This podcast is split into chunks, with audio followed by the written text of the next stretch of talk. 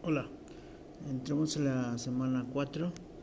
La actividad para esta semana va a ser realizar un libro de mayor. ¿Qué es un libro de mayor? Un libro de mayor es donde se hacen los registros contables.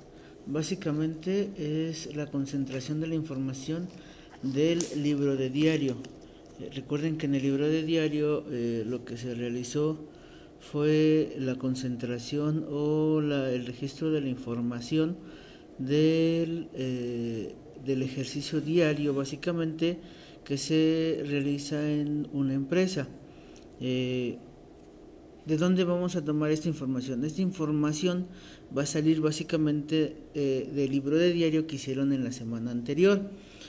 para que no, no, este, no le batallen tanto, lo único que tendríamos que hacer es, por ejemplo, si en el día 1 yo cargué en caja 200 mil pesos, en el día 2, eh, en caja, eh, yo tuve eh, una salida de caja de 50 mil pesos.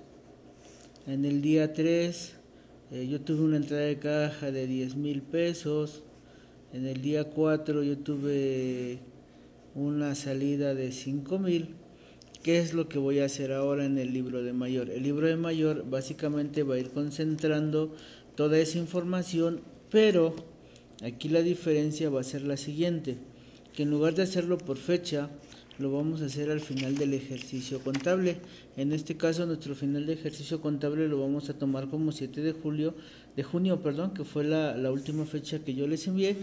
Y eh, después de esto, eh, eh, vamos a registrar, por ejemplo, con el mismo ejemplo que traíamos de caja, eh, caja, entrando, entró en caja en 200, 205 mil, 205 mil. Y salió de caja este 60 eh, mil. ¿Sí? Entonces, aquí, ¿qué es lo que voy a hacer ya? Ya lo que voy a hacer en este ejercicio básicamente es la concentración total la concentración total de la información por el periodo, que en este caso el periodo es un mes. ¿Sale?